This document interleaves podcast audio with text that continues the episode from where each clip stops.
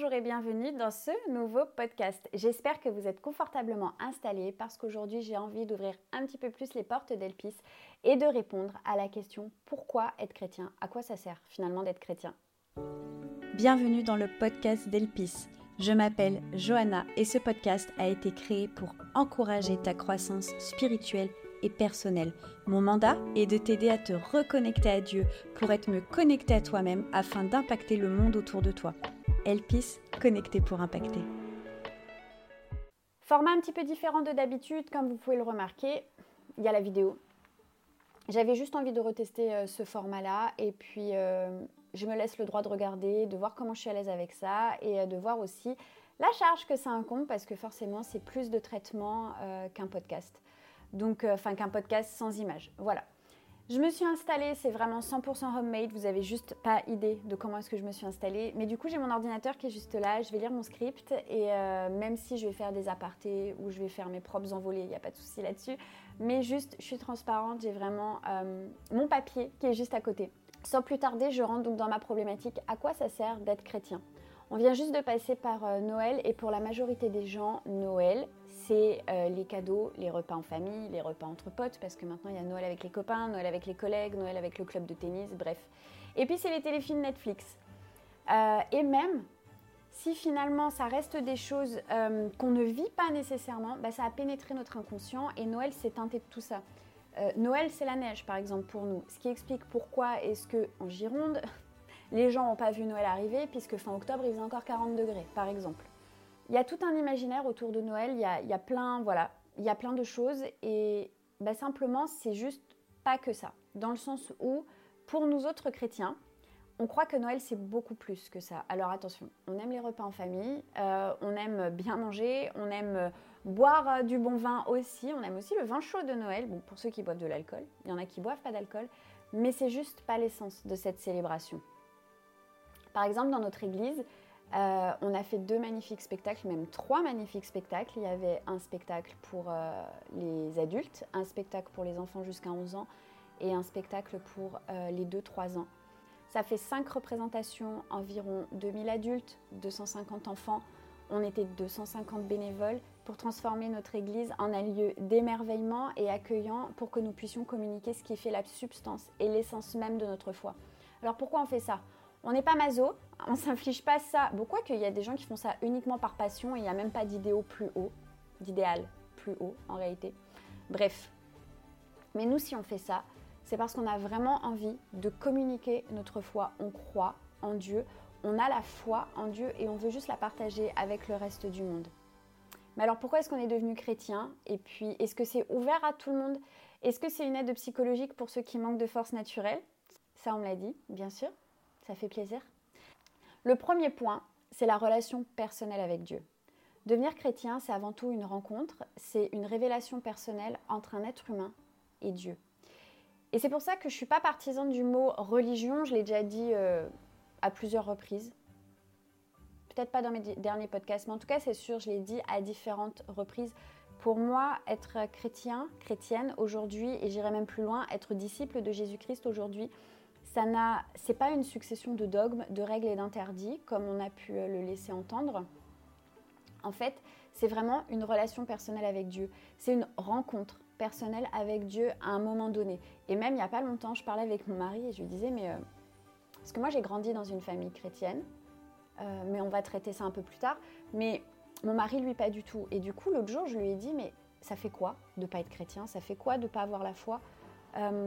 Ça fait quoi de pas connaître Dieu et comment est-ce que tu as su finalement que c'était ça en fait? Enfin, Qu'est-ce qui s'est passé? Parce que je sais qu'il avait eu d'autres approches avec d'autres choses avant, ou en tout cas il avait été sensibilisé à d'autres choses avant, et ça l'avait pas euh, comblé, il n'avait pas eu ce sentiment euh, de paix là. Et donc il a vraiment pu me décrire cette rencontre, ce sentiment de je suis revenu à la maison. Il y a des gens, ça va être des expériences beaucoup plus... Euh, dépendamment de votre personnalité aussi, peut-être beaucoup plus, euh, peut-être plus euh, marquant. Voilà. Que lui, ce qui, m'explique, c'est qu'il n'a pas nécessairement eu un moment marquant, mais c'est simplement ce sentiment de je suis revenu à la maison. C'est là, c'est ça. Y, a, il y, a, un trou, il y a un vide en moi, et ça, là, ce que je vis en ce moment, il y a quelque chose qui vient combler ce vide. Voilà. Donc c'est pour ça qu'être chrétien, ça ne se transmet pas par la naissance, ça ne se transmet pas par le mariage et ça ne, ça ne s'acquiert pas par une profession de foi. Il n'y a pas de droit de naissance, ton père peut être le plus grand pasteur du monde, il peut être le plus grand pasteur de tous les temps. Ça te donne aucun avantage face à Dieu, c'est un chemin personnel, c'est une rencontre qui est unique et qui est authentique. D'un coup, tu as les yeux qui s'ouvrent et c'est comme une évidence, Dieu est réel, Jésus est réel et tu es touché par son amour et il y a quelque chose qui change dans ta vie. Et là, je fais aussi un petit euh, parenthèse. Il y a quelque chose qui change dans ta vie, ta vie, elle va être amenée à changer, mais attention, attention. Et ça, je l'ai dit dans, euh, dans, un autre de mes podcasts. C'est pas euh, quand tu rencontres Dieu ou quand tu passes par les eaux du baptême, il y a plein de choses qui se passent. Aucun, aucun doute là-dessus. Enfin voilà, c'est scripturaire. Par contre, mon ami, tous tes problèmes là, tes blessures, tes schémas psychologiques, tout ça, ils restent pas dans les eaux du baptême. Il va falloir les adresser à un moment ou à un autre. Il va falloir être intentionnel là-dessus à un moment ou à un autre. Il va falloir euh, enclencher quelque chose. Ceci dit, il y a quand même des choses qui vont changer. Ton cœur va changer, ta vision des choses va changer. Euh, à partir du moment où tu vas euh, reconnaître Dieu comme étant Jésus, comme étant ton sauveur et ton maître, et à partir du moment où tu vas passer du temps dans la prière et du temps à lire la Bible, bien évidemment, il y a des choses qui changent. La Bible nous dit dans Jean 14, 6, Jésus lui dit, Je suis le chemin, la vérité et la vie, nul ne vient au Père que par moi. Et si tu n'as pas eu cette révélation, si tu n'as pas eu la rencontre personnelle avec Jésus, alors oui, ces versets, ces mots, ils peuvent te sembler complètement étranges. Et surtout le mot vérité, je suis le chemin, la vérité et la vie. Aujourd'hui, la vérité n'existe plus. Et puis finalement, je ne sais pas si c'est complètement faux, dans le sens où euh, même entre chrétiens, il y a des choses sur lesquelles on n'est pas complètement d'accord, où euh, certains vont défendre plus un, acte, axe et d'autres plus un autre par rapport à Dieu. Mais moi, je crois que Dieu est tellement complexe que personne n'a forcément complètement tort ou complètement raison. Et quoi qu'il en soit, à partir du moment où tu vas rencontrer Jésus, bah, le mot vérité, il devient un peu différent. C'est comme si Jésus, il devenait tellement réel qu'il est plus vrai que tout ce que tu as vu, tout ce que tu as expérimenté ou vécu auparavant. C'est un amour nouveau, un espoir nouveau. Il y a des guérisons qui peuvent prendre place, il y a une joie nouvelle, il y a vraiment comme une régénération à l'intérieur de toi et toutes ces choses deviennent vraies. Alors comme je le disais tout à l'heure, moi j'ai été élevée euh, bah, dans la foi, dans le sens où euh, j'ai des, parents qui sont chrétiens, où j'ai commencé à aller à l'église euh, très jeune, enfin voilà. Mais j'ai tout remis en question. Je savais que Dieu existait, mais je voulais pas forcément croire en cette vérité-là. Je suis le chemin, la vérité et la vie. C'était vraiment quelque chose qui me posait problème. Et pourtant, j'aimais Dieu, j'aimais Jésus, j'avais euh, aucun doute sur l'existence de Jésus. Enfin, vraiment aucun doute. Pour moi, Jésus était vrai, était réel. Le sacrifice à la croix, la résurrection de Jésus, tout ça, il n'y avait pas de, pas de doute. Voilà. Pourtant, l'histoire de la vérité, là, ah ça, ça m'a mis mal. Vraiment, c'était quelque chose avec lequel j'ai énormément lutté. Et pourtant, j'avais pris le baptême et je parlais, euh, je priais régulièrement, je parlais à Dieu et je témoignais de manière très maladroite et avec qui j'étais, mais je témoignais énormément de Dieu. Euh, mais voilà, il y avait cette histoire de vérité, cette histoire de, vraiment, euh, il est mon sauveur et mon maître, où j'étais pas ok du tout avec ça, vraiment pas, vraiment vraiment pas. Et puis un jour, il y a eu un déclic. Je ne vais pas vous faire euh, tout mon témoignage ici. Il faudra, euh, il faudra. Je pense qu'il y a d'autres vidéos, il y est. Je suis pas sûre. Peut-être qu'il va falloir que je vous le fasse. Et si vous voulez vraiment avoir tout mon témoignage, vous pouvez euh, aller dans le lien dans la description et vous inscrire au cœur à cœur. Et là, il y a tout mon témoignage. Il est vraiment cool en plus cet enregistrement. Donc voilà. Donc j'ai commencé à lire ma Bible. Il y a vraiment eu ce déclic, ce moment où dans ma vie j'ai dit ok, maintenant je peux pas le faire toute seule je, veux vraiment me rendre à toi, je veux vraiment bah, tout te remettre euh, et, puis on va le faire ensemble et on va bien voir ce qui va se passer en fait. Finalement, j'ai un peu mis Dieu à l'épreuve, genre, ok, bah, t'es le chemin, la vérité la vie, je savais qu'il existait, vraiment. Je savais qu'il était mort à la croix, je savais qu'il était ressuscité, mais il y avait ce côté de vraiment me rendre à lui parce que c'est lui le seul chemin. Je dis, bah ok, bah si c'est le cas, bah on va le faire ensemble. Et euh, j'ai commencé à lire ma Bible, et plus je lisais, je voulais la lire, j'ai commencé à écouter des enseignements tout le temps, j'écoutais de la louange tout le temps, j'avais envie de prier Dieu, j'avais envie de passer du temps avec lui, je voulais le connaître. Et en fait, euh, j'avais même pas d'église ou de groupe de chrétiens à ce moment-là. C'est comme si d'un coup, c'est pas des gens qui m'ont dit oui, il faut faire ci, il faut faire ça. Non, c'est moi seule à seule avec Dieu où j'ai dit ok, ben maintenant je vais vraiment me rendre, on va le faire ensemble et euh, on va voir ce qui va se passer. Alors oui, bien sûr, j'avais mes parents, mais je vivais pas spécialement avec mes parents. Et euh, en fait, c'est pas eux qui amenaient les sujets, c'était moi en fait qui allait, qui disait, mais euh, j'ai entendu ça, j'ai lu ça, j'ai expérimenté ça, enfin voilà, et qui a commencé à poser plein de questions, qui écoutait des enseignements toute la journée. Et du coup, c'est toutes mes barrières sont tombées d'un coup. Toutes les objections que j'avais construites, tout, tout, tout était tombé. Tout d'un coup, en fait, je voyais que l'amour, je voyais que la grâce de Dieu. Et euh, ce Dieu-là que beaucoup décrivent comme barbare, comme mauvais, comme misogyne, parce que quand tu lis l'Ancien Testament, honnêtement, tu n'as pas eu ta rencontre avec Dieu, tu lis l'Ancien Testament, tu là, hmm, that's weird. Mais non, en fait, il y, a, plein de lois qui protègent la femme dans, une société où la femme, elle n'avait pas, même pas de, elle pas de droit, elle n'était pas considérée comme un citoyen. Mais lui, il va mettre en place des lois qui vont la protéger, qui vont la mettre à part, qui vont lui donner, euh, qui vont faire que dans une société où personne la respecte ou la considère, ben, en fait, elle a un rôle. Dieu, c'est le premier qui va s'adresser à une femme quand il va aller s'adresser à la mère d'Ismaël, euh, Agar, dans le désert. La première fois que l'ange de l'Éternel se manifeste, c'est à une femme esclave en fuite dans le désert. C'est juste extraordinaire quand on y pense. Donc, j'ai commencé à voir ce Dieu, en fait, ce Dieu qui. à voir au-delà. J'avais, je savais qu'il existait, je l'aimais quand même, mais j'avais pas envie de le reconnaître comme étant mon maître et j'avais plein de points de résistance. Et d'un coup, c'est comme si tout ce qui avait fait des résistances, je me rendais compte, mais ça n'existe pas. En fait, le mensonge, il était sur mes résistances et pas sur qui est Dieu en réalité. Et en fait, ce que j'ai compris, c'est que le plan de Dieu, la volonté de Dieu pour l'humanité, pour chaque homme, chaque femme, c'est qu'ils le reconnaissent, c'est qu'ils le rencontrent, c'est qu'ils puissent se révéler et en fait offrir cette joie, cette espérance, cet amour, cette paix à tout un chacun. En réalité, Dieu n'a pas de préférence. Et, euh, c'est vraiment, dès le début, on peut le voir. Lui, ce qu'il veut, quand il fait sa promesse à Abraham dans la Genèse, euh, ok, peut-être il y en a, vous regardez cette vidéo, vous ne connaissez pas du tout la Bible.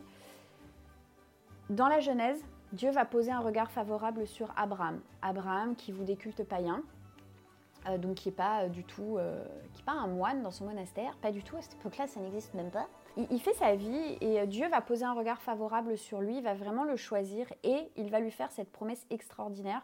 Il est vieux, il n'a pas d'enfant, sa femme elle est stérile. Il va lui dire tu seras le père d'une grande nation et tous les peuples de la terre seront bénis à travers toi. Tous les peuples de la terre seront bénis à travers toi. Je trouve ça extraordinaire. La volonté de Dieu a toujours été que nous soyons réconciliés avec lui, que nous soyons ses enfants et que euh, on puisse euh, vivre en communion avec lui. Alors là, je vois venir la grande objection. Bah oui, mais dans ce cas-là, pourquoi machin, les guerres, les trucs, les bidules? Dieu nous veut libres. Dieu nous veut libres. Donc on choisit, on fait nos propres choix. Le fait est que si j'ai pu être en rébellion contre Dieu pendant des années, c'est parce que j'étais libre et que j'avais le choix de l'être. Il aurait pu faire de moi un robot et puis que j'ai pas de capacité de réflexion et que je réfléchisse pas, que je remette pas en question tout ça, que euh, je décide pas de, vivre ma propre vie pour peut-être aller tellement bas et toucher tellement le fond que finalement il a pu réellement se révéler à moi et que je l'ai laissé se révéler à moi. Il aurait pu ne pas me laisser tout ça. Voilà, après vous faites ce que vous voulez de cette information. Donc cette, cette espérance-là, aujourd'hui, elle est en Jésus. Parce que Jésus, c'est Dieu lui-même qui s'est fait chair et qui est allé se donner à la croix. Et pareil, oui, mais pourquoi la croix Tout ça, c'est barbare? Parce qu'en fait, Dieu est, tellement saint, et ça c'est pareil dans, notre, dans notre pensée humaine, on n'arrive pas à comprendre. Cette histoire de sainteté, ça ne veut plus rien dire. Mais Dieu est tellement saint qu'il ne peut pas supporter le péché. Et dans la mesure où euh, il ne peut pas supporter le péché, la seule chose qu'on pouvait faire pour... Euh, et c'est pas une histoire d'apaiser la colère de Dieu, non, c'était vraiment de laver le péché, c'était des sacrifices. Oui, mais c'est bizarre et tout. Honnêtement, tous les cultes païens font des sacrifices. Encore aujourd'hui, à l'heure actuelle, il y a encore des sacrifices dans la sorcellerie, dans tout ça. Donc, bon, passons. On va même pas faire le chapitre là-dessus. Mais en tout cas, il fallait qu'il y ait du sang innocent qui soit versé pour euh, laver en fait le péché, pour laver ce qu'on appelle en hébreu le chata. Pardon s'il y a des personnes qui parlent hébreu et qui m'écoutent maintenant. Et qui rend en fait l'humain débiteur. C'est-à-dire, je dois quelque chose à cause de cette offense-là que j'ai faite. Il fallait que ce soit, il fallait qu'il y ait du sang qui soit versé. Seulement, en fait, l'humain pêche tout le temps. L'humain ne peut pas se conformer à la sainteté de Dieu. C'est pas possible parce que à partir du moment où il y a eu la chute, on est devenu tellement pécheur à l'intérieur de nous-mêmes que du coup, on ne peut pas comprendre. On ne peut pas rentrer dans cette dimension de sainteté. Donc, Dieu se fait chair et il envoie Jésus, donc qui est son fils mais qui est lui-même, 100% homme, 100% Dieu. Et c'est Jésus qui va aller se donner à la croix pour nous réconcilier parfaitement avec le Père. J'aimerais juste qu'on réalise que l'humain n'est pas bon. Voilà. J'aime mes enfants plus que tout, mais mes enfants, dans leur nature humaine, en fait, bah, ils sont égoïstes. Ils se tapent, ils se mordent, ils n'ont pas envie de bien s'entendre, ils n'ont pas envie de partager, et puis ils pensent qu'à eux, ils sont giga égocentriques en fait. Il n'y a que eux qui comptent, il n'y a que leurs émotions qui comptent, il n'y a que leur nombril qui compte. Quand on apprend à faire un dessin, les premiers dessins qui font les enfants là, le nombril il est énorme. Ah, ça veut dire quelque chose, non? Bon, je ne vais pas faire un cours de psychologie là-dessus, mais voilà, ça a été étudié et réétudié. L'enfant, en fait, c'est euh, c'est son monde, c'est son prisme à lui, parce qu'il n'a pas cette capacité de, c'est pas inné de penser à l'autre, c'est pas inné de regarder plus loin en fait que sa propre condition. Et finalement, on garde de ça. On garde de ça. Je veux dire, on a juste à regarder les gens autour de nous, on a juste à regarder les politiques, on a, on a juste à regarder. Aujourd'hui, on est dans une urgence climatique de dingue. Il n'y a jamais eu plus de fast-food et plus de fast fashion qu'aujourd'hui. On n'arrive pas à regarder plus loin que notre propre prisme, notre, notre écologie, notre écosystème. C'est pas dans la nature humaine. Chacun cherche à tirer la couverture sur soi et l'on se sent toujours dans son bon droit finalement. C'est ainsi et nous avons du mal à nous détacher de notre propre personne, de notre propre prisme pour voir l'ensemble du tableau. Dieu, par son Fils Jésus, n'a pas hésité une seule seconde à quitter son trône de grâce, à se dépouiller de toute divinité pour venir sur terre au milieu de nous et pour venir nous offrir une vision nouvelle. Ce n'est pas un message parmi tant d'autres, sinon il ne serait pas encore aujourd'hui l'objet de tant de changements de vie, mais aussi de tant d'opposition. C'est pas courant, on n'entend pas beaucoup parler. La religion la plus persécutée sur terre aujourd'hui, c'est la religion chrétienne. Donc cette conviction profonde, cette réalité nouvelle est le point de départ qui fait que l'on devient chrétien c'est croire en Jésus, croire que Dieu est réel, savoir cette révélation personnelle qu'il existe. Mon deuxième point, l'espérance et la vie éternelle. Dans Jean 3,16, on va lire Dieu a tant aimé le monde qu'il a donné son Fils unique afin que quiconque croit en lui ne périsse point, mais qu'il ait la vie éternelle. Croire en Dieu, devenir chrétien, c'est obtenir une espérance incomparable au travers de la vie éternelle pour ceux qui croient en Jésus. Cela va donner un sens profond à notre, existence terrestre en nous offrant une perspective au-delà de cette vie. Et ça, c'est pareil. Le premier qui a cette révélation-là, c'est écrit dans le livre des Hébreux. S'il vous plaît, allez lire l'Épître aux Hébreux. Ceux qui regardent, là, vous êtes chrétiens, vous avez jamais, vous lisez pas trop votre Bible et tout, allez lire l'Épître aux Hébreux. Extraordinaire, extraordinaire. Le chapitre 11 euh, de l'Épître aux Hébreux, vient nous parler euh, de la foi de nos pères. Et notamment, à un moment donné, on va parler d'Abraham et on va dire, par la foi, Abraham a séjourné en étranger dans le pays qui lui avait été promis. Je vais faire une vidéo aussi sur le pays promis, les amis, ça arrive, parce que j'ai trop à cœur de partager ça. Vivant sous des tentes, de même qu'Isaac et Jacob qui sont héritiers avec lui de cette promesse. Car il attendait la cité au fondement inébranlable dont Dieu lui-même est l'architecte et le constructeur. Ces deux versets, mes amis, ça veut nous dire que Abraham, il avait un pays qui lui était promis, qu'il n'a jamais pu constater par de ses yeux et de son vivant l'accomplissement de cette promesse, mais qu'il était fermement attaché à la promesse parce qu'il savait que plus haut, après, là, il y avait autre chose qui l'attendait de plus grand. Et c'est quelque chose, en fait, c'est quelque chose, une fois que tu captes ça, mais ta vie, elle change, ta vie, elle change. Tu n'es plus en train de, de te laisser t'emprisonner dans, oui, il faut faire ci, il faut faire ça, c'est comme ci, c'est comme ça. Parce que bah, sinon, euh, ta retraite, elle va être foirée, parce qu'en en France, on a vraiment un truc avec la retraite, tu vois. Bref, en tout cas, j'ai l'impression. Ou alors avec le fait d'être propriétaire, faut être propriétaire, faut machin, faut. Et je comprends, il n'y a rien de mauvais là-dedans. C'est juste que par, ça devient, pour beaucoup d'entre nous, ça, ça va prendre le pas là-dessus ça va prendre le pas là-dessus. Ça va prendre le pas sur qu'est-ce qu'elle dit la parole de Dieu, sur quelle est la vérité pour ta vie, quel est ton chemin de vie à toi. Et peut-être que ton chemin de vie à toi, c'est pas d'acheter une maison et de cotiser pour la retraite. Mais cette réalité-là, en fait, elle ne devient conviction tangible et palpable que lorsque tu as la révélation des choses d'en haut et de la cité céleste et de ce qui va t'attendre après. Et c'est quelque chose qui est censé animer la vie du chrétien. C'est cette espérance de la vie éternelle qui a quelque chose après la mort de plus grand et que tout ce qu'on fait ici va porter du fruit, oui pour ici, gloire à Dieu, tout ce que je fais, j'espère vraiment que ça porte du fruit ici, mais il y a toute une partie du fruit, je le verrai que là-haut. Et c'est ce qui fait que je continue, sinon j'aurais laissé tomber. Donc vraiment, réalisons, réalisons qu'être chrétien, c'est avoir une foi, une espérance en quelque chose qui nous dépasse et que notre cerveau humain ne peut même pas comprendre. Et de nouveau, ça ne nous est pas tombé dessus du jour au lendemain. Et je ne crois pas, euh, je, crois pas qu'on puisse avoir une révélation aussi profonde de ces choses-là de manière humaine. C'est vraiment quelque chose que tu vis dans ta foi.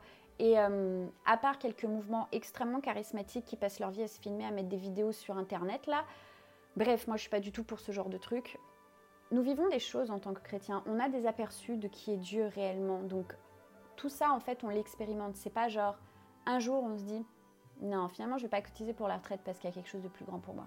Non, non, c'est pas comme ça que ça se passe. Voilà. Être chrétien, pour moi, c'est choisir une vie qui est, excitante, pardon, qui est pleine de pas de foi et avec une espérance qui est inégalable. Et surtout, être chrétien, c'est vivre au quotidien en contact avec Dieu. Et moi, je crois que Dieu, c'est le créateur de l'univers. Et je crois qu'il est dans ma maison en fait. Vous voyez, on est bien d'accord que j'ai pas un ami imaginaire toute la journée à côté de moi, c'est pas ça, mais j'ai cette conviction profonde que Dieu est là à chaque instant parce que j'ai été racheté par Jésus et parce que tout ce qu'il a voulu mettre en place avant a pris a été accompli par Jésus et aujourd'hui Dieu vit au milieu de nous tout le temps. C'est pour ça qu'on l'a appelé Emmanuel, Dieu avec nous. Je me rappelle à une période, je gagnais bien ma vie je gagnais assez bien ma vie et puis je vivais avec un homme qui gagnait très bien sa vie également. Donc à tous les deux, on avait plein d'argent. C'était vraiment cool et on allait dépenser plein d'argent tout le temps, on achetait plein de trucs, mais il n'y avait rien qui allait. Et je me rappelle très bien du vide que je ressentais à l'intérieur de moi. Il y avait un trou, il y avait quelque chose en moi que je ne pouvais pas combler. Je pouvais m'acheter de jolis sacs à main, je pouvais aller chez le coiffeur quand je voulais, je pouvais m'acheter vraiment ce... je pouvais m'acheter ce que je voulais en fait, vraiment, tu vois. Mais ah oui, j'étais même sur le point même sur le point de m'acheter ma, mon Audi A1. C'était mon rêve. Mon Audi A1. Mais en fait, tout s'est arrêté. Je n'ai jamais eu l'Audi A1 entre mes mains. Et je me suis rendu compte en fait qu'il n'y avait rien. Il n'y avait rien qui me comblait. L'Ecclésiaste nous dit que Dieu a déposé en nous le goût de l'éternité. Et il y a une chanson d'Orelsan. C'est pas un prêtre, hein, c'est pas un moine non plus, c'est juste Orelsan il y a une chanson que j'écoutais beaucoup il y a 10 ans qui dit Tu peux courir à l'infini et à la poursuite du bonheur, la terre est ronde, autant l'attendre ici.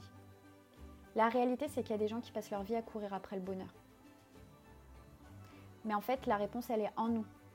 La réponse, elle n'est pas euh, dans ce que tu vas posséder, elle n'est même pas nécessairement dans tes accomplissements, parce qu'il y a des gens qui accomplissent des choses merveilleuses, mais qui restent vides. Vides parce que ça vient pas combler leurs besoins de sécurité, de valorisation et d'appartenance. On peut regarder autour de nous, les gens ils cherchent un sens à leur vie. C'est sûr, ça se voit.